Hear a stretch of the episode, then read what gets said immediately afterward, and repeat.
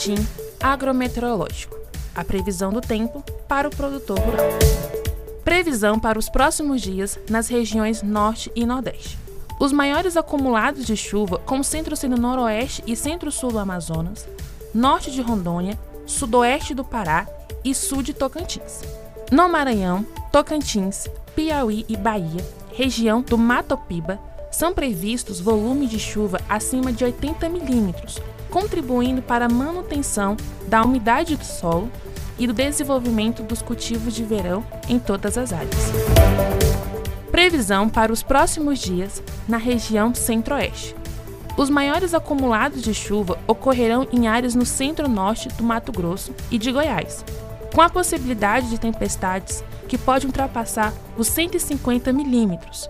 No entanto, a umidade no solo será favorável ao desenvolvimento dos cultivos de verão, principalmente nas regiões com maior insolação. Previsão para os próximos dias na região Sudeste. Os maiores acumulados de chuva se concentram no Sudeste de Minas Gerais, Oeste e Norte de São Paulo e Rio de Janeiro. Entre terça e quarta, com volume de até 150 milímetros. Já entre quinta e sexta, as chuvas irão se concentrar no norte de Minas Gerais e no Espírito Santo.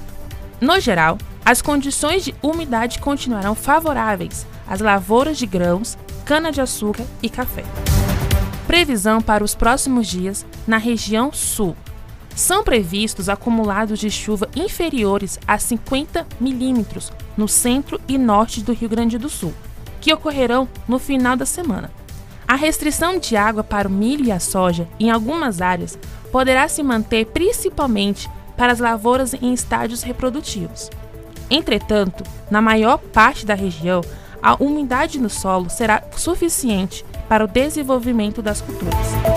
A previsão agrometeorológica é para os dias 30 de novembro a 6 de dezembro de 2021.